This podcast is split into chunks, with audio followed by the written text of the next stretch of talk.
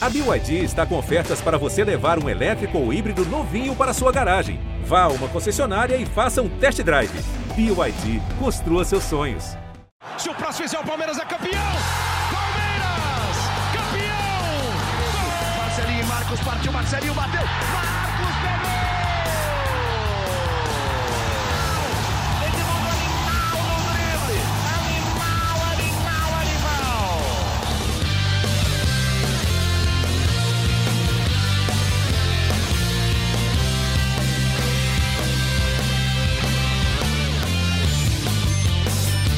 Fala, torcida palmeirense, aqui é o Henrique Totti e tá começando mais um GE Palmeiras, o seu podcast semanal sobre o Verdão aqui no GE. Nesta quinta-feira estamos no formato livecast, estamos ao vivo no GE, no YouTube, na Twitch e no TikTok do GE. Então mandem suas perguntas para a gente responder aqui. E para quem vai ouvir só depois no podcast, na sua plataforma preferida, aquele bom dia, boa tarde ou boa noite para você, porque hoje eu estou aqui com a minha duplinha de setoristas, Thiago Ferri e Emílio Bota. O Thiagão vai entrar daqui a pouquinho. E a nossa voz da torcida, o Thiagão vai entrar daqui a pouquinho, nada, o Thiagão já está aqui. Já! Estou aqui com a dupla de setoristas, né, formando o nosso trio pela primeira vez em algum tempinho, e também com o Leandro Boca, a nossa voz da torcida, para a gente repercutir muito a vitória do Palmeiras por 3 a 0 contra o Fortaleza. O Verdão deu um passo gigante para a classificação na Copa do Brasil. Eu já chamo o Tiagão para perguntar. Thiago Ferri, o senhor esperava tudo isso? Bem-vindo, amigo. Olá, Totti, Boca, Emílio, pessoal que acompanha a live. É, não esperava, não esperava. É, além da questão do, do pênalti, né, que o Fortaleza reclama muito e tudo mais, Palmeiras controlou o jogo de uma forma que me surpreendeu. O Fortaleza era um dos melhores ataques do Brasil, por exemplo, e foi até a primeira finalização com quase 43 minutos do primeiro tempo. Então, o Palmeiras controlou muito o jogo, conseguiu, durante a partida, ditar o ritmo que queria, começou muito em cima, muita posse de bola, muito volume, fez um placar rápido, o 2 a 0 com menos de 20 minutos, baixou as linhas ali e começou a agredir em transição. Então, o Palmeiras controlou o jogo durante quase que o tempo inteiro. Era até poderia ter feito tranquilamente pelo menos 4 a 0 se a gente for contar aquela chance do Veiga cara a cara, teve ainda uma com o Dudu muito boa que ele acabou isolando, mas no mínimo 4 a 0 o Palmeiras poderia ter feito, né? Teve, uma, uma, também uma boa chance do Fortaleza. Então me surpreendeu, o Palmeiras fez um grande jogo. Quando o Palmeiras, nessa sequência, o Palmeiras está sem poupar jogadores, só rodando por suspensões, alguma lesão, alguma coisa assim, são seis jogos, cinco vitórias, um empate, algumas goleadas no caminho. É o Palmeiras que está tá vivendo aí, acho que seu melhor momento na temporada. É isso. Emílio Bota, difícil imaginar que essa classificação escape, né, amigo? Bem-vindo.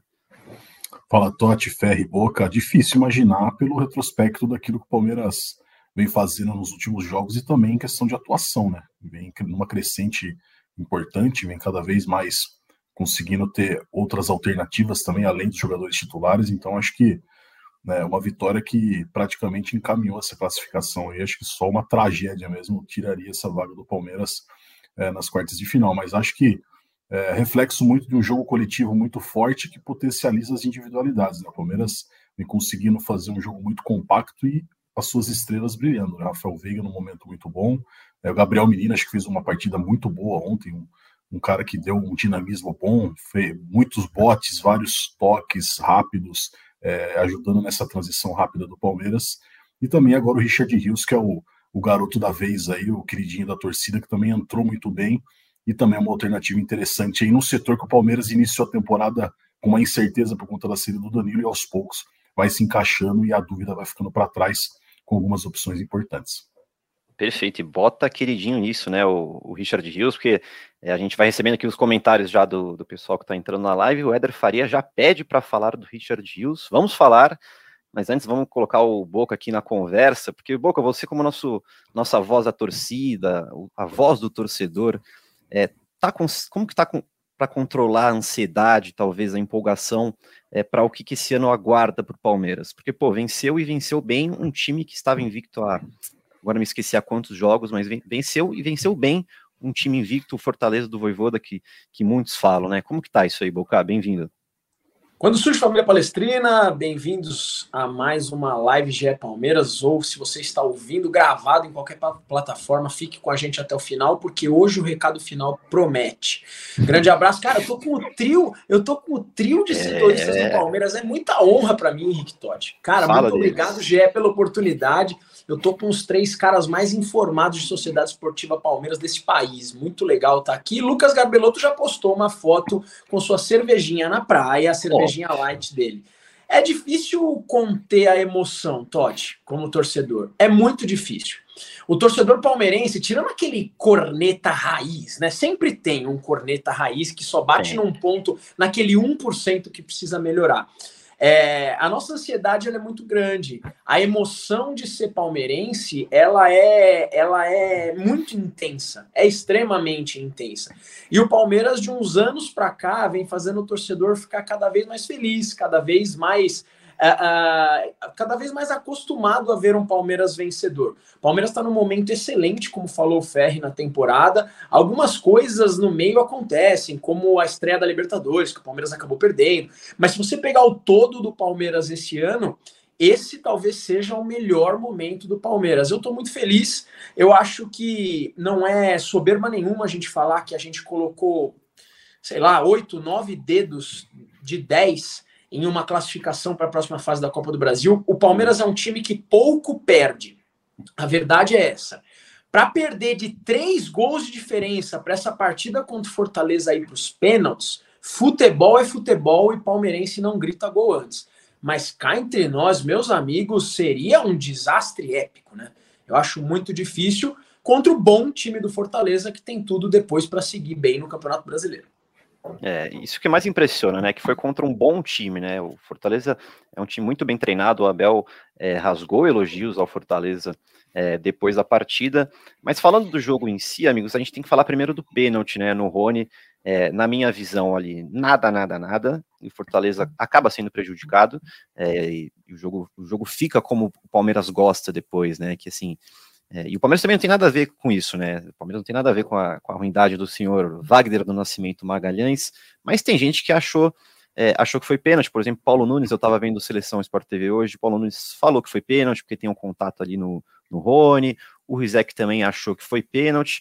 É, queria saber primeiro a opinião de vocês, é, o que acharam, se foi pênalti e se não foi, e se isso fez muita diferença mesmo é, para o jogo em si. Tiagão, o que você acha? Cara, na hora eu achei que foi pênalti. É, até tuitei que foi mérito do, do Rony de ter antecipado ali a marcação. Muito torcedor do Fortaleza me, me xingou no Twitter. É, eu, tenho, eu, eu tenho mais dúvidas, mas eu acho que é o tipo de decisão que se o árbitro marca, eu não vejo elementos para o VAR mudar. E se o árbitro não marca, também não vejo elementos para o VAR mudar. É, é, o tipo de. Eu acho que é um erro claro em nenhum dos lados. Assim, eu não, eu não, não, não acho que. O pessoal falou, pô, não foi provar. Eu, eu não acho que seja um lance, porque tem um contato ali. Há um contato. O Rony ganha, entra na frente do jogador, o jogador não estava esperando o Rony entrar ali e acaba tendo contato. Então, é, eu, eu vejo dessa forma. E assim, pô, você vai falar condiciona, até condiciona, mas Sim. o Palmeiras fez 2 a 0 logo depois também, com, com o Bruno Tabata, mas era um momento de domínio já do Palmeiras, né? Então, tudo bem, você fala, pô, um gol cedo e tudo mais, mas não acho que o jogo ficou condicionado por aquele lance, né? O Fortaleza não conseguiu jogar durante todo o tempo. Então, Sim. mas tem essa reclamação, eu vejo dessa forma. Eu, eu na hora achei que foi pênalti e não vejo como um erro assim, ah, absurdo, o VAR teria que ter mudado a marcação. Eu acho que não, não teria elementos para mudar uma marcação. Que é isso, né? Acaba sendo um lance interpretativo. É, e na minha opinião também condiciona ali o jogo, mas o Fortaleza ele já estava um pouco nesse discurso, do, o Voivoda estava falando bastante nisso, batendo na tecla de que a decisão é, é uma decisão de 180 minutos, então assim, é, se o Palmeiras tivesse feito o gol, talvez o primeiro gol de outra forma ali, talvez, é, eu acho que o Fortaleza não ia sair desesperado também é, para buscar um empate ali, porque a estratégia do Fortaleza estava é, clara também de que não precisa se desesperar, porque tem um jogo de volta e tudo mais. É, só que acabaram acontecendo os outros dois gols, é, que a gente pode falar muito mais para frente. Boca e Emílio acharam um pênalti? Não foi pênalti. Não foi pênalti e eu, eu como palmeirense, talvez a torcida esteja é, espantada em eu falar isso daí, e eu, e eu vou falar, com, sabe, com total segurança, e eu vou te falar o porquê com total segurança. Esse fato de, na minha humilde opinião, apesar de interpretativo, não ter sido pênalti, não muda, não muda, desculpa a palavra, a surra que o Palmeiras deu no Fortaleza ontem. Não muda a supremacia alviverde. O Palmeiras foi muito melhor que o Fortaleza, e o Fortaleza tem que agradecer demais pelo jogo não ter sido 5, 6 a 0. Com todo respeito à equipe do Fortaleza, eu repito, é uma equipe que está fazendo uma campanha sensacional. E não é de hoje, é uma equipe de continuidade. Mas sobre o pênalti, não achei pênalti. Eu não vi um, um, um, um, possível pé do adversário no pé do Rony. Eu vi talvez a mão do adversário próximo ao rosto do, do Rony. Olha quantas vírgulas eu estou colocando. E eu, como torcedor aqui, tenho que assumir que se fosse o contrário, eu ia falar que não foi. Né? Se fosse contra o Palmeiras, eu estava aqui esbravejando, falando que não foi. E eu acho que faz parte do torcedor do próprio clube também assumir isso para a gente para essa arbitragem melhorar de uma forma geral, porque a arbitragem é tosca, é ruim. A arbitragem no Brasil é ruim. Contra o Palmeiras, contra o São Paulo, contra o rival, contra não sei quem. É ruim entendeu? Às vezes acontecem coisas muito mais bizarras. O jogo do Vasco do último final de semana foi ridículo, né? Foi ridículo, foi ridículo. Então acho que tem que ser dito para mim, não foi pênalti. E o Palmeiras ganhou e ganhou bonito do Fortaleza, independentemente desse lance triste que protagonizou a arbitragem. Perfeito. Emílio, rapidinho. Pênalti ou não? É isso, eu, eu acho que o Ferri e o Boca contextualizaram bem. Eu, eu também começo pelo fim, eu acho que o pênalti não foi determinante para a vitória do Palmeiras. O Palmeiras sobrou ao longo dos 90 minutos, mas também na minha avaliação não foi pênalti. Na hora eu estava ao lado do Ferri ali, até comentei com ele, falei, cara, eu não consigo ver pênalti aí, mas é, é, complicado, né? Ali na ação, na hora, às vezes o VAR não interfere por, por ser uma interpretação do árbitro, então acho que com, o erro foi o geral ali no, no contexto todo, mas não foi pênalti não. Perfeito, perfeito. O chat aqui, Lucas Garbelotto tá lá tomando a cervejinha dele, falou que foi pênalti. É, o Fael falou: Palmeiras é muito difícil de ganhar e ainda mais com a mão da arbitragem. É, o outro também já tá falando outras coisas aqui. Vamos seguir então. É, Tiagão, você que fez a análise, é, queria saber de você qual o que, que levou o Palmeiras, o que, que foi determinante ali para levar o Palmeiras a controlar tão bem esse Fortaleza do Voivoda?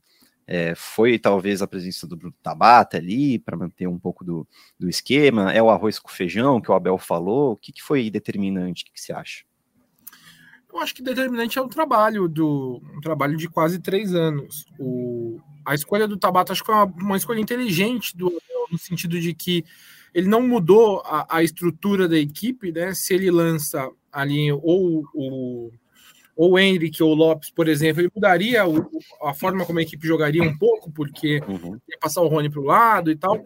A torcida tá um caso muito curioso, né? O, o Tabata, qualquer jogada que o Tabata tenta, o estádio faz. Ah", tudo Foi assim? Ele... É, é, não deu para perceber vendo da TV. É, é, o Tabata hoje é o cara que a torcida pega no pé. Teve uma bola, cara, foi no primeiro tempo ainda. Ele tentou um passe que era uma boa ideia. Ele tentou um passe por dentro pro Rony que era uma boa tentativa. Que, hum, se sim. o Dudu tenta, Dudu, puta, deu errado, a jogada segue e tal, beleza. Mas o Atabata fez cara. E o estádio revoltado. E muitas jogadas assim. E acho que isso tira um pouco a confiança dele. O Tabata, de fato, ele fez muito pouco no jogo, né? E ele não, ele é um ponto que não vai para o fundo, ele não é agudo como é o Arthur, mas eu acho que até o Palmeiras manteve ele, o estilo de jogo a, a, entrada do Tabata ele jogou muito aberto.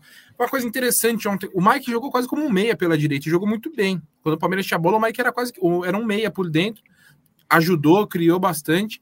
Então, é um time que sabe fazer, sabe fazer as coisas bem, né? E, e inclusive eu até estava conversando com, com o Tociro Neto, que é, foi setorista aqui do, do GE durante muito tempo, depois do jogo, encontrei Saudoso. com ele no Allianz, um beijo para ele, inclusive.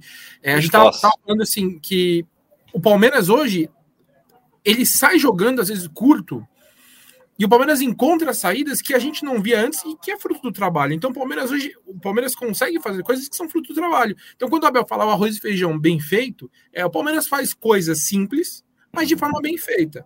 E aí, isso casa com o Palmeiras criou uma casca e uma sinergia dentro do Allianz Parque, que hoje o Palmeiras é a maior sequência sem derrotas na história do Allianz Parque. São 29 jogos, desde julho do ano passado, Palmeiras venceu 22 jogos, empatou 7. É a maior sequência sem derrota. Então, o, o Palmeiras no Allianz virou fortíssimo, que em alguns momentos antes do Abel, a gente viu o Palmeiras dando umas escorregadas no Allianz em alguns momentos, e agora é muito raro isso acontecer. Então, é trabalho, é uma força muito grande em casa, e é um time que sabe o que fazer, cara. O Palmeiras sabe o que fazer. O Palmeiras sabe o que fazer quando tá, tá com o jogo empatado, quando tá com a vantagem no placar. É uma equipe muito bem organizada. E tem uma diferença técnica, né? O Fortaleza é um time muito bem arrumado, mas tecnicamente o Palmeiras é melhor, tem melhores jogadores. Eu acho que isso, em duas equipes bem organizadas, o Palmeiras aproveitou os momentos que teve de, de superioridade e conseguiu fazer a vantagem. É por isso que o Palmeiras, até coloquei na minha, na minha análise, né? o Palmeiras é praticamente hoje imbatível em casa. Se for pegar, desde julho de 2022, o Palmeiras não perde um jogo no Allianz Parque. Perfeito, perfeito. É, esse, essa coisa do feijão com arroz é, me pegou porque ele fala isso é, antes, né, para Gabriela Ribeiro ali no antes dele chegar no jogo, né, explicando justamente a, a substituição, é, a alteração, a entrada do Tabata no, no time. É, e eu vi muito palmeirense na rede social, Boca, reclamando antes do jogo começar de que iria devolver o ingresso até porque não merecia ver o Tabata em campo. O é, que, que você acha disso, Boca? É, desabafe aí, sei lá, mais fácil. Eu acho extremismo, eu acho o tal do 880. E eu não julgo, porque eu, como um torcedor também, sou assim muitas vezes. Só que a gente precisa lembrar que o Tabata, antes de se machucar, ele estava jogando muito bem. Muito bem. Inclusive, uh, muitos torcedores já cotavam o Tabata como não fica aí, fica como titular do Palmeiras né? Uh, ele tá voltando agora. É, eu acho um bom jogador. Boa parte da torcida, grande parte da torcida discorda de mim, na realidade. Não falo por todos, falo por mim. O Roberto é. no chat discorda. Não, com todo respeito, Roberto, fica à vontade aí. Só que é um bom jogador. Não fez uma partida boa ontem, na minha opinião, apesar do gol. Eu acho que realmente ele errou bastante. O mas comecinho o Ferri... dele foi bem, né? É, sim, mas como, como, um todo eu não gostei. Sim. Só que o Ferri mandou bala aí no, no, no, que ele falou. O cara pega na bola, parece que a torcida vem junto com o pessimismo. Aí, aí a gente não tá ajudando em nada, né, torcedor? Eu acho que assim, se a gente estiver no sofá assistindo pela televisão, você fala à vontade. Agora, lá no estádio, cara, durante os 90 minutos, a gente tem que tentar apoiar, apoiar, apoiar, apoiar. Antes do cara começar a jogar, já tinha um monte de torcedor cornetando. Cara, eu confio no Abel. O Abel colocou o Tabata ali para jogar. O Tabata tem qualidade. Eu não acho um jogador ruim é dar chance pro cara, meu. É dar chance. O Arthur não vai jogar, por que não pode jogar o Tabata? Então eu acho muito extremismo, de verdade. Às vezes o torcedor pega um jogador. O Zé Rafael passou por isso muito tempo. E hoje o Zé Rafael é um dos maiores volantes do Palmeiras, da história. Então, é um extremismo muito gritante, cara. Eu acho complicado. Eu, eu gosto do futebol do jogador, não acho que ele seja titular do Palmeiras, não acho por enquanto que ele seja um dos grandes nomes do Palmeiras, não é isso, mas também não acho um bagre como muita gente coloca. Não, perfeito, perfeito. É, Emília, esse, esse, arroz com feijão faz muito sentido, né? Porque o Tabata ele consegue manter aquela característica é, que o Palmeiras adquiriu com a chegada do Arthur de ter é, dois caras abertos com os pés trocados, né, em cada ponta. Você tem o Dudu na esquerda, é, o Arthur na direita, Dudu é destro, Arthur é canhoto, e com o Tabata você mantém isso, né? E ali no. Eu falei que o, o Tabata fez um comecinho bom, porque é, ele faz umas ligações ali com o Mike, ele corta duas vezes por meio e acho que chuta uma ou cruza outra. É, manter essas características, é, você acha então, que talvez é, vale mais a pena manter esse arroz com feijão mesmo do que tentar mexer na estrutura? Concorda com o que o Thiagão e o Boca falaram também, Emílio? Ah, sem dúvida, vale mais a pena quando você tem um time encaixado que sabe o que o está fazendo, né? Sabe jogar dessa forma. Então, não tem muito o que você inventar dentro desse contexto. É, acho que o Boca tocou numa um ponto importante que é, o Arthur também, quando chegou, ele foi muito criticado nos primeiros jogos dele, né? A gente vinha falando, pô, talvez o Arthur aí seja o titular do Abel, o cara que o Abel enxerga como uma peça que, que vai dar um encaixe maior nesse, nesse time, ao longo do, do, dos jogos, o Arthur foi, foi se soltando e foi, foi melhorando. Acho que é, essa pressão também em cima do Tabata, de um lance ele errar, a torcida acabar reclamando que está no seu direito, obviamente, de é, né, reclamar do que quiser durante o jogo, acho que isso também vai prejudicando um pouco o cara ao longo da partida. Né? Ele vai perdendo um pouco da confiança, é, vai, é, sabe, tendo aquela pressão de que ele precisa acertar, senão daqui a pouco ele vai ouvir de novo aquela aquela reclamação. Então, acho que numa construção de um jogador que está precisando é, buscar o seu espaço, reconquistar após uma lesão é complicado quando você já entra com essa pressão. É, mas acho que o arroz e feijão do Abel Ferreira é, tá bem temperado aí e vem e vem bem. Essa marmitinha aí vai, vai, vai render muita, vai encher a barriga de muita gente durante o ano aí. Marmitinha, por isso que você deu a maior nota, né, das suas atuações para ele, né? Acho que junto com o Veiga deu 8 e pro Veiga 8, e 8, 8, 8 pro, 8 pros dois. Pro Abel, né? É isso. Sim. 8 pro Veiga e 8 pro Abel. E falando no Abel, que coletiva longa ele deu ontem, hein, amigos? Vocês dois estavam lá no, no Allianz Parque, fiquei transcrevendo tudo que ele estava falando, longa, falou sobre, falou sobre muita coisa, destacou o Zé Rafael, a importância dele, é, destacou também a importância do Veiga, que é chover no molhado, falou de calendário, cutucou e elogiou o Anderson Barros, que gasta pouco, mas gasta bem, segundo o Abel, é, e ele falou isso justamente citando o Richard Hughes, né? Foi numa pergunta sobre o Richard Hughes, se eu não me engano. É, ele fala disso, de que foi, foram só duas contratações do Palmeiras na temporada, né? Arthur e Richard Hughes. Ele disse: o, o, o Barros gasta pouco, mas gasta bem. É, o que falar desse colombiano é, Boca? Falamos dele no, no último episódio, né? Que você achava que ele já podia ter, a, é, ele já podia ter a titularidade ali. Entrou mais uma vez bem, né? Com seus cadarços desamarrados. É, o Richard Hughes joga assim, né? Acho que deve ser para aliviar a pressão ali. Estou tentando descobrir ainda o porquê disso. Mas o que falar de Richard Hughes? Muita gente perguntando aqui já disso no chat. Pedindo passagem. Joga muito futebol. Joga muito futebol. Eu, eu realmente. É, uma galera passou no Globo Esporte hoje na hora do almoço, um pessoal já com uma faixa, não sei se vocês tiveram oportunidade de assistir, de que ele joga de terno. E é bem isso, cara. Ele é um cara que vai bem como segundo volante, ele é um cara que, se o Palmeiras precisar em algum momento, dá para deixar o cara mais avançado. Ele pode ser, na minha humilde opinião, até um substituto no momento que o Veiga for poupado, que o Veiga infelizmente tiver machucado, bater três vezes na madeira aqui. Mas é um cara que joga de terno. O gol dele, velho, o gol dele, sem brincadeira, foi de uma frieza foi de uma frieza. A hora que ele para na frente da zaga, ameaça chutar, coloca para o lado, olha para onde o goleiro vai bater, coloca a bola no canto. Sem brincadeira, você que está aí aplaudindo o Manchester City, para e aplaude o Richard Rios, pelo amor de Deus. Na hora eu até achei que ia perder de tão calmo, né? Porque a zaga vem babando, três em cima, ele ele, é, ele tem essa, essa postura meio calma dele, né? Posturado, que os, os caras falam hoje. É, achei que ele ia perder ali. É, mas, Tiagão, você acha que é, dá para falar em titularidade? Porque o, foi você que falou, foi o Emílio que falou do, do Gabriel Menino dando destaque, foi o, foi o Emílio, né? Mas enfim, vocês acham que dá para falar em titularidade mesmo com o Gabriel Menino mostrando essa constância que ele vem tendo e evoluindo? Cara, ainda não, eu acho que ainda não, mas o, o Richard, de fato, ele tá, ele tá se colocando né, nessa briga pela titularidade, né? Ele, ele chama muita atenção. Os movimentos dele não são muito de um jogador.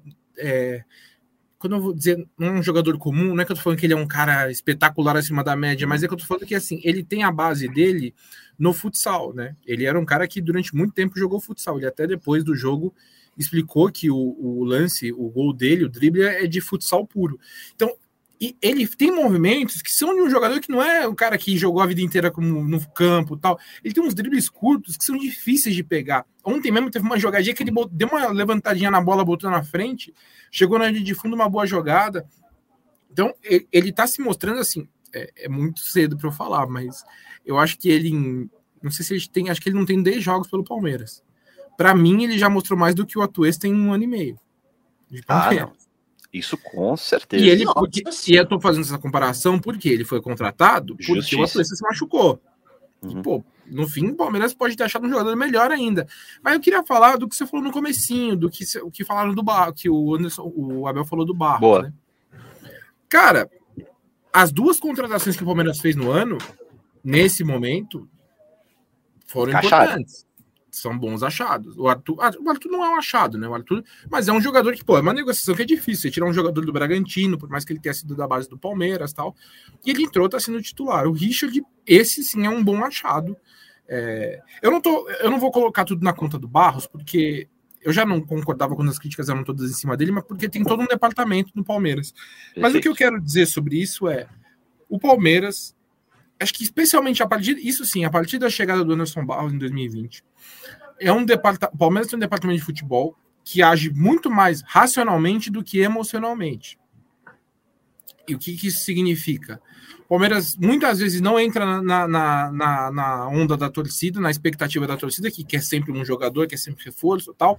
O Palmeiras, ele, hoje, ele entende que tem alguns limites financeiros que precisa que precisa manter. E aí, nesse caso, de fato, às vezes até vai contra o que o Abel quer, porque a gente sabe que o Abel às vezes quer reforço e o Palmeiras não, não contrata.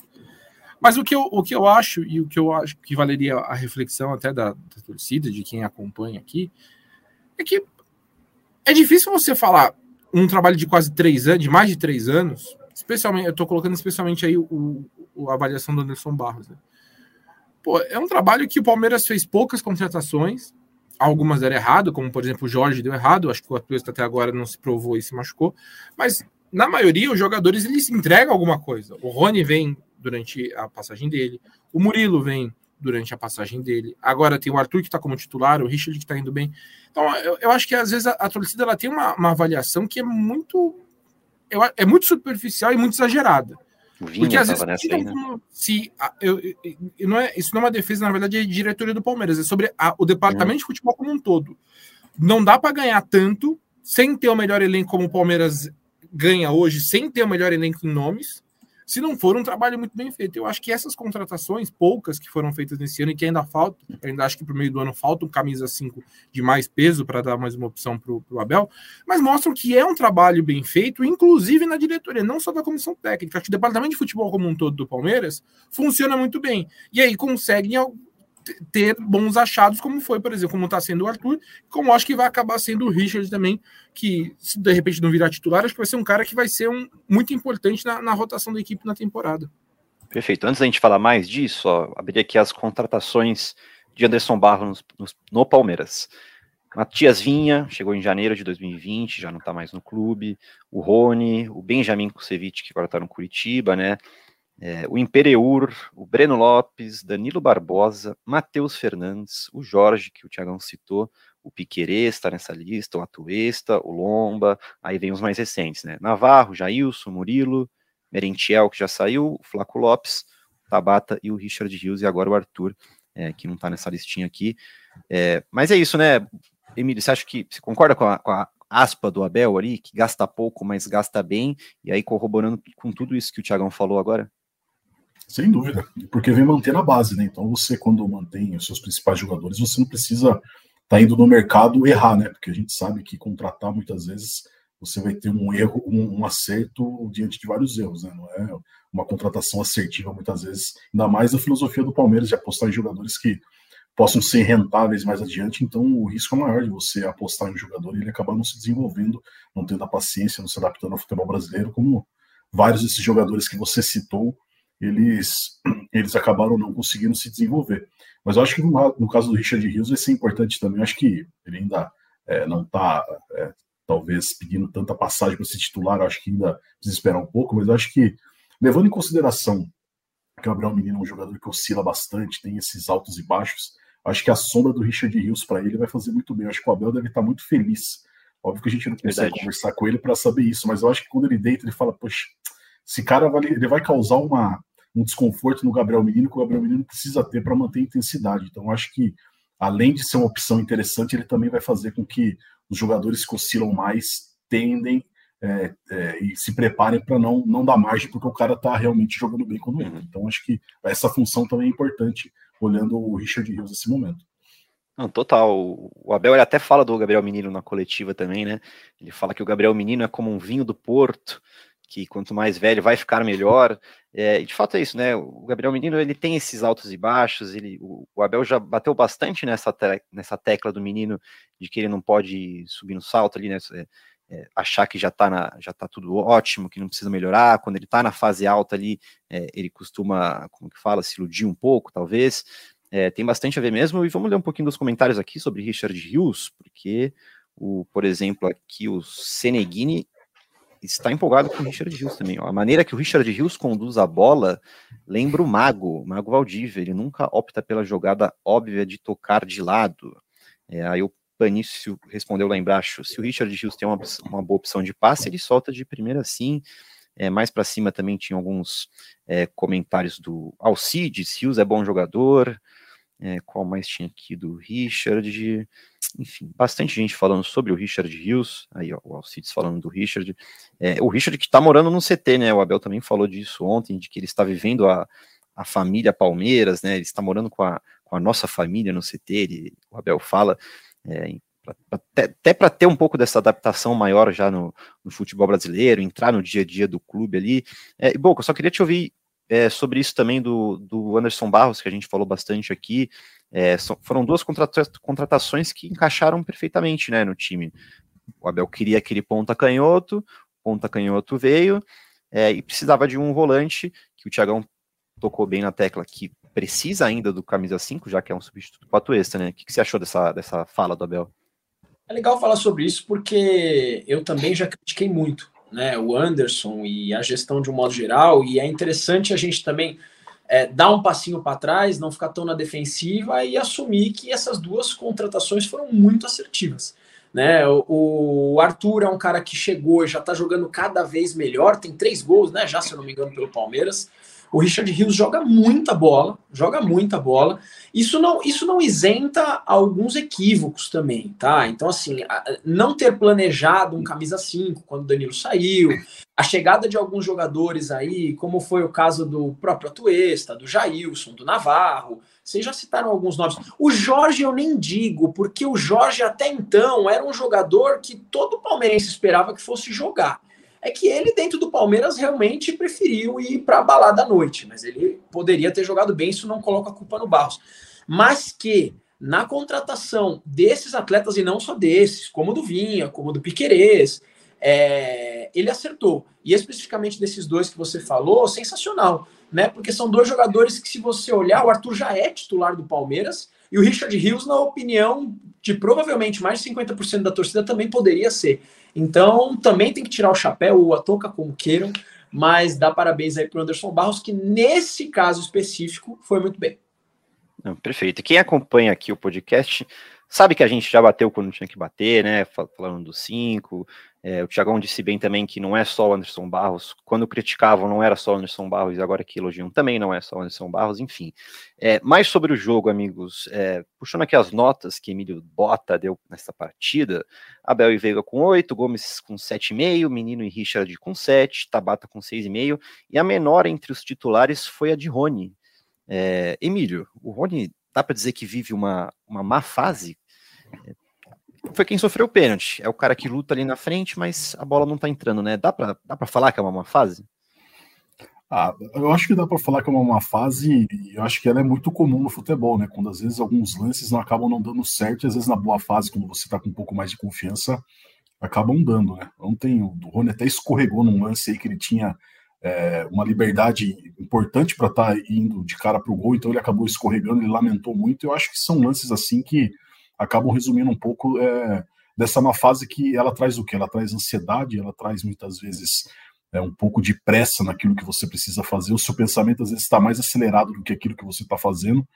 Então acho que é o momento, mas o Rony eu já acho que é um jogador experiente, né? Acho que ele vai Sim. conseguir saber lidar com isso, sabe? Olhou o Dudu ali também, viu que o, o talvez o maior ídolo do Palmeiras da atualidade passou por isso também é, recentemente e, se, e manteve, né? Apesar de também ter esses sintomas de ansiedade, de ter, querer finalizar às vezes em momento que não era, você poderia dar um passe tentando passar essa zica. Então acho que é uma, é uma má fase, mas eu acho que ainda assim o Rony contribui muito é, coletivamente com o time. Não é um jogador que em má fase ele acaba destruindo o esquema tático, por exemplo, acaba sendo um cara que você precisa tirar do campo. Não, pelo contrário, acho que a gente está acostumado com o Rony artilheiro, com o Rony fazendo gols mas é o momento. Acho que todo jogador acaba passando por isso ao longo da temporada. E eu acho que o que, o que eh, diferencia o Palmeiras de vários outros clubes que acabam tendo jogadores que passam por uma fase é que o Palmeiras, é, quando um jogador está em uma fase, o outro se sobressai. Então você acaba compensando isso e sempre está mantendo aquele padrão. Então acho que se hoje o Veiga está muito bem, por exemplo, na temporada passada, quando ele retornou de lesão, ele não estava tão bem, o Rony estava muito bem, acho que isso acaba se compensando e o Palmeiras vai é, com, com esses jogadores que alternam entre grandes e, e um momento de, de, de, instabilidade, vai conseguindo manter seu padrão, conseguindo é, vencer e também o mais importante que é não perder, né? Essas nove derrotas nos últimos cento e poucos jogos, eu acho que é, é um, é um bom parâmetro para mostrar o quanto o time do Palmeiras é equilibrado e uma má fase às vezes não, não, quer, não é determinante para que isso acabe.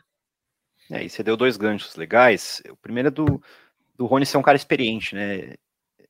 E aí, a opinião minha, acho que o mental dele é muito forte, a gente já viu isso muitas vezes no, no próprio Palmeiras, né? Teve aquela época da, da bike, né? Do Rony Bike.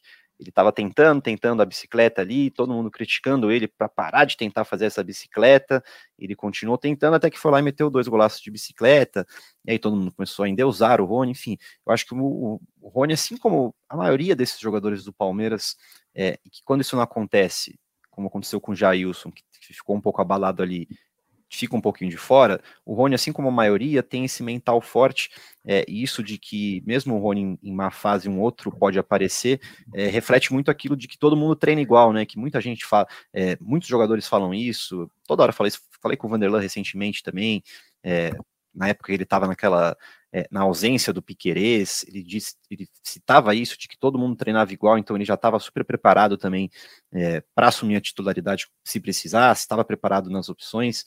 É, bem interessante esses, esses, pontos que você citou, Emilhão. É, a Maria Silva aqui, só ler o comentário dela também, está falando que o Rios tem que assumir a, a titularidade, não dá para confiar no menino. É, o Aldir está falando que foi pênalti no Rony, voltando lá aquele assunto. É, e mais destaques do jogo, eu acho que um que a gente tem que falar, amigos, é Luiz Guilherme, né? O moleque entrou, entrou bem, né, Boca? Muito bem, né, Totti?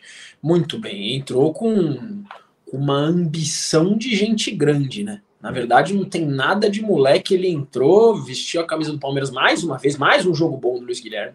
Não é? Ele perdeu um gol aí feito, sei lá em que Esse jogo. foi o melhor, mas já fez outros jogos bons. Acho. Sim, sim. Ele perdeu um gol, não lembro contra quem foi. Foi um gol Tom feito. Não? Eu não vou lembrar, Totti, até para é, não falar. Foi isso? Então contra foi, Tom foi isso, é. E geralmente, jogo. um garoto assim, se tá começando, perde um gol na cara, às vezes ele pode dar uma estremecida, né? Pode, putz, e, e dar umas. Cara, nada a ver, velho. Ele entrou, deu o primeiro chapéu, deu o segundo chapéu, ele fez um lance pelo lado direito de campo, que foi uma pena ele não ter feito o gol, né? Ele entrou como quis, como joga bola esse Luiz Guilherme. E aí a gente tem que reforçar mais uma vez que o Palmeiras de 2000 e 15, 16, enfim, vocês têm provavelmente essa informação melhor, constrói finalmente uma base sólida. Porque o Palmeiras não tinha como, como característica fomentar tanto a base como nos últimos tempos. Foi na gestão do Nobre, que, se eu não me engano, que esse trabalho começou a ser feito, feito, feito, tá aí os frutos. Né? O Palmeiras na base é campeão de tudo. As duas últimas Copas São Paulo foram do Palmeiras, a, a musiquinha lá dos caras já ficou né? As duas últimas Copas São Paulo, não só as Copas São Paulo, os outros campeonatos também. Praticamente a base do Palmeiras ganhou a Libertadores. Né? Então, uma base muito forte, uma molecada muito boa. E, velho, numa base que a gente já colocou aí o Hendrick, o Giovanni, o Vanderlan, o próprio Garcia, que não está entrando muito bem, mas é um bom jogador. Você vê aí o Luiz Guilherme brilhando. É um jogador que pode entrar numa partida e, e até de repente decidir um jogo. Eu não me surpreenderia se no jogo de volta contra o Fortaleza, ou até no final de semana contra o Santos, você vê a escalação do Luiz Guilherme ali. Eu não vejo o. Pode ser difícil isso acontecer bem colocado, também, mas eu não vejo o porquê não. Entendeu? Sim. Acho que foi no treino anterior a esse jogo que o Luiz Guilherme faz um golaço, que a TV Palmeiras é, registra, e você falou bem, Boca, porque ele perde aquele gol mesmo contra, é, contra o Tom Bense, é, ele recebe na área, ele chuta por cima, é, acho que foi a estreia dele, se não me engano, e aí depois eu falei com o João Paulo Sampaio, que inclusive é um dos grandes responsáveis também por, essa, por esse crescimento e essa força da base do Palmeiras. É, falei, pô, e aí, como é, você falou com o Luiz, né, depois do jogo, estreia dele e tal. Aí falou, pô, fui lá no vestiário, eu falei, e, e o gol lá, né, que, que ele perdeu, o que, que você falou para ele? Eu falei, é bola para frente ali, porque cabeça para cima, porque você é bom, você sabe o que é. Aí ele até explicou o que ele quis fazer. Ele falou, pô, o Luiz tem essa característica de bater chapado no canto, tirando no goleiro. Aí ele tentou chapar a bola ali, mas a bola subiu muito. Enfim, mostra muito da, da força mental é, que muito que o João que coloca ali dentro dessa competitividade de querer sempre ganhar, é, ele fala bastante de que quando ele, ele, quando ele chegou no Palmeiras, agora me fugiu o ano exato, é, depois de uma derrota, ele chegou no, no, vestiário ali de um sub, sub alguma coisa e, e os moleques todos normais ali, todos felizes, mesmo com o Palmeiras sendo derrotado, ele falou que nunca mais ia querer ver aquilo no Palmeiras, enfim, é, tem muito da mão dele nesse trabalho. É, bastante gente falando do Luiz Guilherme aqui também, ó, o Roberto de Barros falou que o Luiz Guilherme é top, o Aldieres Melo falou que o Luiz Guilherme joga demais, é, concordo, o Luiz Guilherme tem um, um baita potencial, é, ele é visto lá dentro no, no clube, né, Emílio, é, como um potencial tão grande quanto o Hendrick, dá para dizer? Acho que dá para dizer sim. É, apostam muito nele, acho que o Boca foi assertivo no que ele falou aí, que acho que o Palmeiras conseguiu a combinação perfeita nesse trabalho muito bem feito na base, que é você aliar conquistas com revelações. Né? Você não só é, disputa, performa muito bem, como você também é, vai municiando o time profissional com jogadores importantes. E acho que é, esse é o melhor momento possível para você é, ter jogadores da base fazendo essa transição. Time bem, um momento que está estruturado, um treinador que sabe aquilo que faz, não tem nenhum tipo de coisa externa que atrapalhe essa formação desse jogador, muito pelo contrário, ele até às vezes faz uma gestão e deixa um períodozinho o jogador fora, o caso do Hendrick, por exemplo, que deixou Disney, é, o garoto, é, então, então acho que é, é, importante, é um momento que, que tudo vem dando certo, né, é, aquilo do futebol que a gente fala que muitas vezes tudo se une, dá certo é, num determinado momento, o que está acontecendo hoje, é trabalho, é resposta de um trabalho bem feito com o momento é, que vem se refletindo dentro e fora de campo também. Perfeito. Em, em, outra conversa com o João que eu tive também, é, ele, ele falou que ele chamava a dupla Hendrick e Luiz Guilherme na base de dupla Batman e Batman, porque ali na, nessa dupla não tem nenhum Robin, né? Não tem nenhum é, que não, é, não seja protagonista. Ele, ele que os dois são, é, são feitos e, e têm projeções de serem protagonistas por onde passarem. É, Tiagão voltou, quer comentar do, do jogo do Luiz Guilherme rapidinho, Tiagão? Você que viu ali em campo, em loco, o menino jogar? Cara, foi impressionante a entrada dele, a forma como ele entrou. Ele terminou como o jogador do Palmeiras que mais driblou na partida. Foram três dribles certos. Ele, em 20, 23 minutos em campo, foi quem mais driblou. Só errou é. um passe na, na partida. Foi ali no finzinho, foi até uma jogada perigosa do Fortaleza. Mas entrou com uma desenvoltura muito grande. E vocês falaram assim: ele de fato ele conta com uma admiração muito grande do Abel. A comissão técnica adora o, o Luiz Guilherme. Até depois do jogo, o Vitor Castanheira foi ali, foi ali no campo, falou com ele, deu alguns toques e tal. Mas é um, é um jogador que, que tem um, um carinho assim da comissão técnica muito grande. Eles apostam muito nele. É até. E, e é o que vocês, vocês estavam falando sobre a, a, base do Palmeiras, né? Uhum. E é, de fato, assim, é um trabalho. O Palmeiras conseguiu a revolução ali de 2014, vai, começou em 2014, acho mesmo na gestão do Paulo Nobre. Era o Erasmo Damiani, o, o diretor da base. O Damiani sai do Palmeiras para assumir a, a base na, na CBF. Até ele participou da, da do trabalho ali na, na campanha, na conquista da primeira medalha de ouro do Brasil nas Olimpíadas. E aí entra o João Paulo que potencializa. Acho que a, a gestão Gagliotti tem um mérito também de que potencializou que a gestão Nobre começou, investiu ainda mais na base, criou toda essa estrutura. E hoje, assim, o Palmeiras foi montando, foi trazendo bons jogadores. A gestão, a, a geração menino, Patrick, Danilo mostrou isso. E agora o Palmeiras tem alguns jogadores que, assim, eles tratam como potenciais fenômenos, né? Então é Hendrick, Luiz Guilherme, o Estevão, o Esmercinho, que também tá aí, e tem outros dessa geração, sub-17, mais jovens, que, que consideram ter um talento muito grande. Então o Palmeiras, assim, a, além de revelar um muitos jogadores que hoje estão servindo muito ao time profissional, tá trazendo jogadores que a gente via, por exemplo, no, no começo do, no, na década passada no Santos, por exemplo. Pô, esse é um fenômeno, tá na base, tá no é, Santos. Perfeito. O Neymar, tal. Palmeiras hoje tem, era o Hendrick, o Luiz, que se fala muito bem que o Luiz era um pouco mais retraído, um pouco mais tímido. O pessoal até no Palmeiras falava, o Luiz precisa se soltar um pouco mais, porque ele é muito talentoso, mas ele é um pouco mais tímido, por exemplo, do que o Hendrick. E o Estevão, que muita gente aposta que vai ser melhor do que os dois. Né? Então, é, é, uma base que, além de muitos bons jogadores, é uma base que teve muito investimento e que agora tem potenciais fenômenos aí para o futebol brasileiro, para o futebol mundial. E vai ser legal. Acho que o, o, Luiz é um cara que vai acabar cortando, vai acabar cortando caminhos aí. Inclusive de da base. Que é, eu sei que a torcida fica muito brava. Isso é um ponto, aliás, que a torcida fica brava. Se tem uma coisa que a torcida, especialmente no Twitter, fica brava com o Abel, é a relação dele com alguns jogadores da base, especialmente Hendrick e Giovanni, né? O Giovanni, por exemplo, acho que o Luiz já vai, vai acabar ganhando espaço dele.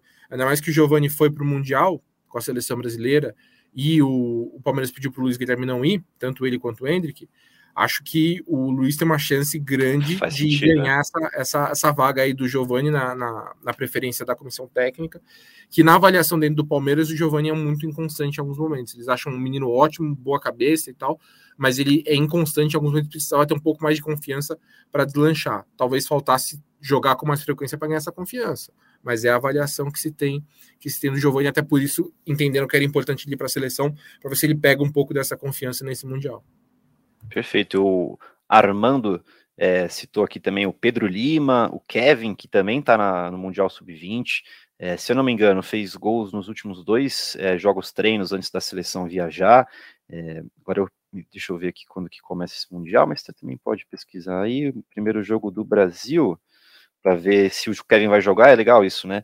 É no dia 21 desse mês, ou seja, neste domingo. É, vamos ver, o Kevin estava de titular nesses treinos, pode ser, o, o Giovanni também apareceu, pode ser que alguns palmeirenses é, apareçam como titular é, nesse Mundial Sub-20 da seleção brasileira.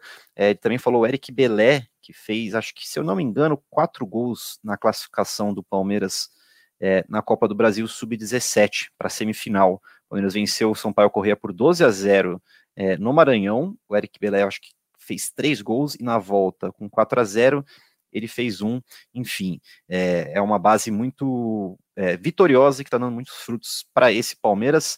É só fazer mais um destaque do jogo, amigos. O gol de escanteio, né? Mais um. É, nossos amigos do Espião Estatístico fizeram um levantamento muito legal é, dos times que mais marcaram gols de escanteio é, desde a chegada do Abel Ferreira e desde a chegada do treinador português ao Palmeiras. Foram 70 gols de escanteios. Abaixo do Palmeiras, nessa estatística, vem o Fluminense com 45 e depois vem o Flamengo com 39. É, é uma arma muito poderosa, né, Tiagão, Emílio, e, e é legal, é, meio que todo mundo já sabe disso, que é uma arma poderosa, ninguém consegue parar pelo visto, mas é legal destacar uma coisa que talvez muita gente não sabe, é o trabalho do, do Castanheira, né, Tiagão, Emílio, quem quiser falar, é, dos auxiliares do Abel, que é, ficam específicos, às vezes, em um determinado é, assunto ali no treino, que é a bola parada. Quem pode falar? Tiagão Emílio. É, o, o trabalho da, da, comissão técnica com bola parada é uma coisa que, desde o Braga e do que o Abel tem muito cuidado, né? O Abel tem um, tem um livro, a comissão técnica tem um levantamento de, de bolas paradas é, muito bom, assim, de... Eu me lembro, eu me lembro quando eu fiz, uma, essa, fiz a matéria a primeira vez sobre isso, foi naquela, naquele gol na jogada ensaiada do Vinha contra o River Plate, na Sim. Libertadores de 2020, que é uma jogada que é muito parecida com o que o Borussia Dortmund e o Bayern do Guardiola fizeram uns anos antes. E aí, na época, até apurando o, o pessoal... Vinha, ele sai, falou, né? Ele, ele finge que vai... O Vinha finge que vai sair da, da falta, né?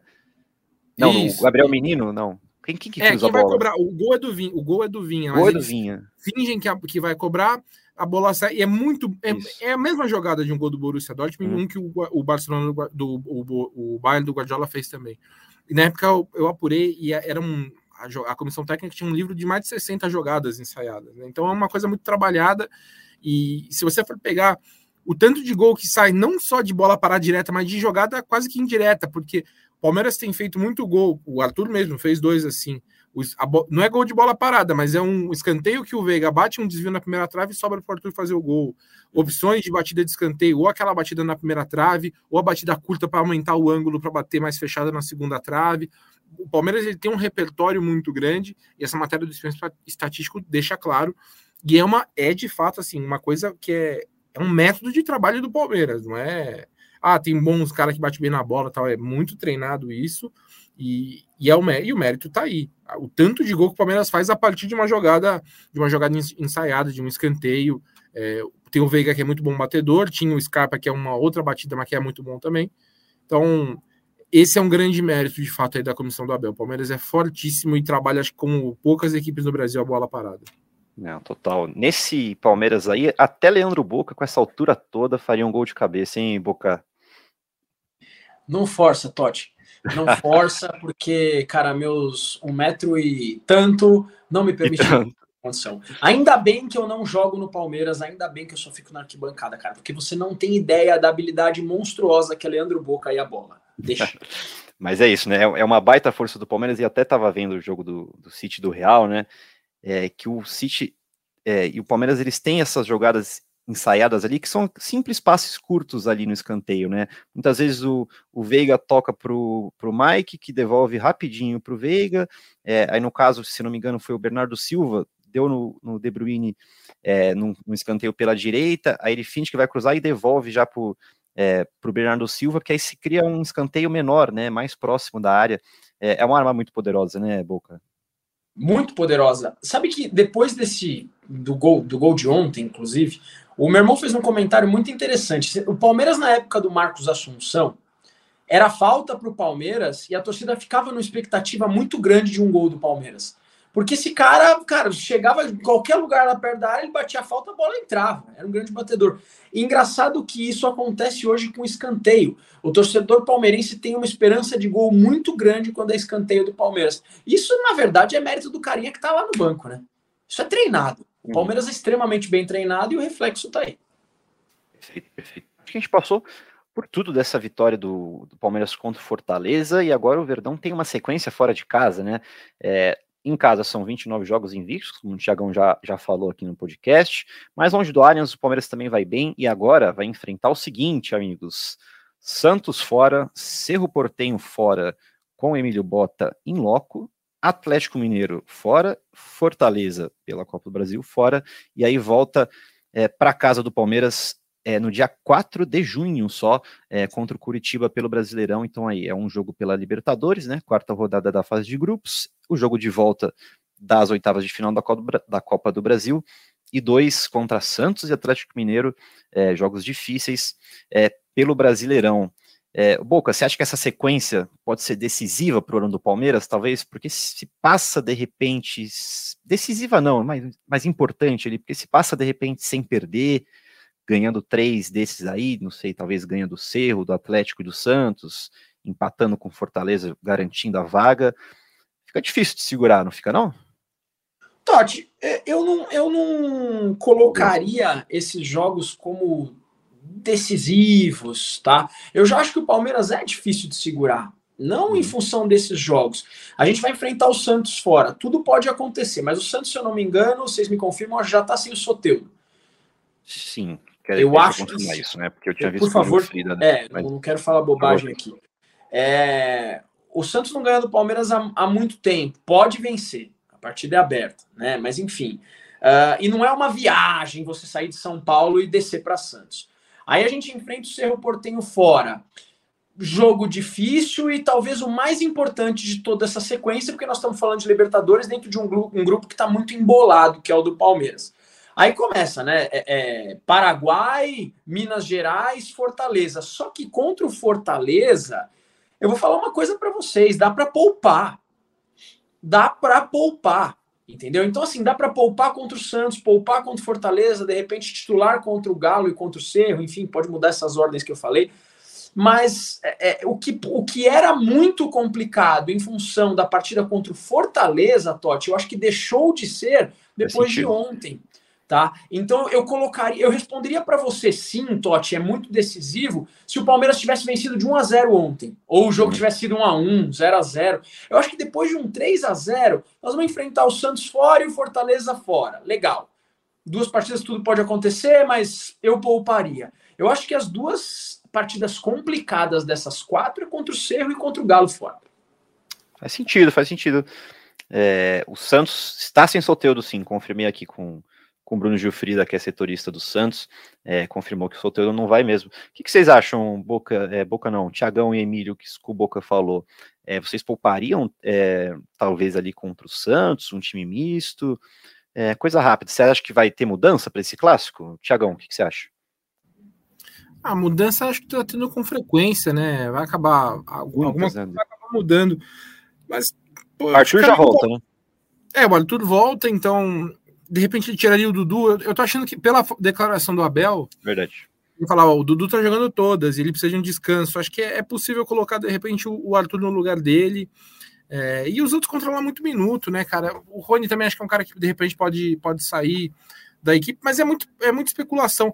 É, é difícil a gente falar do, do Palmeiras porque o Abel ele bate o martelo do time normalmente no dia do jogo. E ainda mais agora que ele está começando a preparação hoje de ferrar a apresentação, né?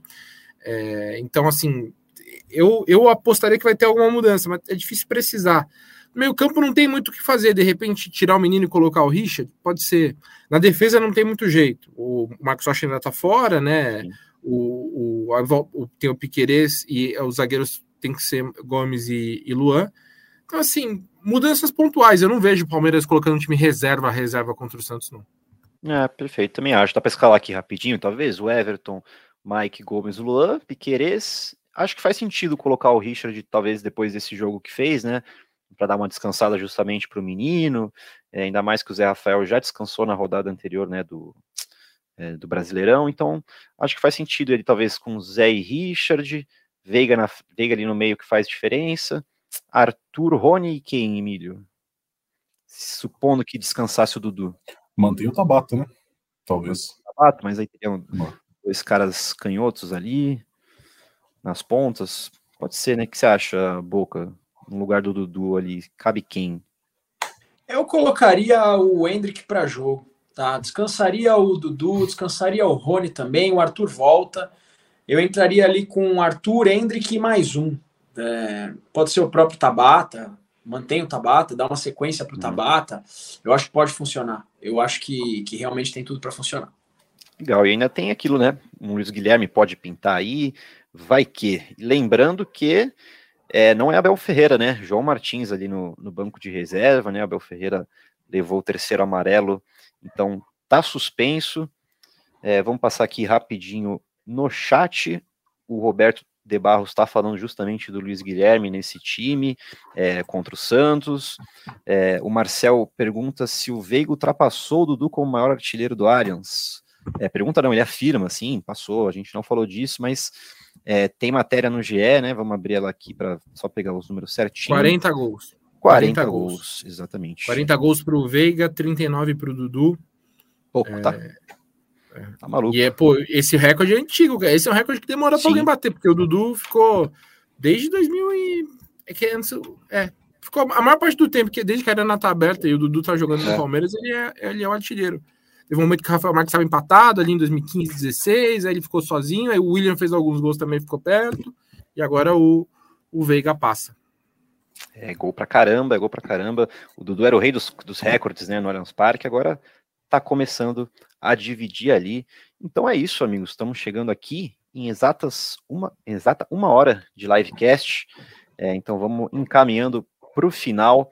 É, agradecer todo mundo que participou aqui no chat com a gente, o Armando, o Bruno, o Roberto, o Marcel, a Maria que passou por aí, o Seneguini, é, que também participou bem legal aqui com a gente. Vemos o Boca escrevendo alguma coisa aí, se preparem, porque vem algo. Então eu vou começar agradecendo Emílio Bota e Thiago Ferri é, pela participação de, de vocês. Tiagão, sempre um prazer, hein? Muito obrigado, amigo. Um abraço a todos. Estaremos na Vila Belmiro no fim de semana, sábado, Palmeiras, Santos e Palmeiras. E não estaremos no, no, no podcast de segunda-feira, que estarei de folga. Então, ah, até o fim certo. de semana. Tchau. Olha o Boca aí. Emílio, antes do recado final do Boca, obrigado, hein, amigo. Valeu, Totti, valeu, Ferri, Boca. Até a próxima. Segunda-feira, provavelmente, estarei no podcast, então até mais e repercutindo tudo desse clássico aí no sábado. Também estarei de plantão, mas estarei no comando do Tempo Real Espero a audiência de todos vocês. Até a próxima. Valeu, Emílio. O Léo do Viral aqui já manda um abraço pro Boca, acompanhando o Boca há anos. Manda um alô para nós. Tá mandando um alô. Boca, hoje tem recado ou é só plaquinha? Por favor, me diga. Caramba, um abraço pro Léo do Viral. Obrigado pela mensagem aí. Eu acho que a plaquinha é de estudo, né? Meu brother tá tentando. Eu recebo muitas mensagens com a galera pedindo força, pedindo apoio. É, e o mais legal do Vande é que ele acredita mesmo que ele vai brigar lá em cima. E acreditar é poder, Vande. Acreditar é poder. Rapaziada que está assistindo essa live aqui, ou você que está ouvindo, levante essa hashtag em todas as, as redes sociais. Força, Vande. Tá com você. Valeu, Boca. Prazer demais fazer esse podcast com vocês, amigos. Obrigado de novo pela audiência de todo mundo. E a gente se vê ou se escuta né, na próxima semana, depois de Santos e Palmeiras pelo Brasileirão. Aquele abraço, chutou Deivinho, subiu Breno Lopes e partiu Zapata. Partiu Zapata, sai que é sua, Marcos! Bateu para fora!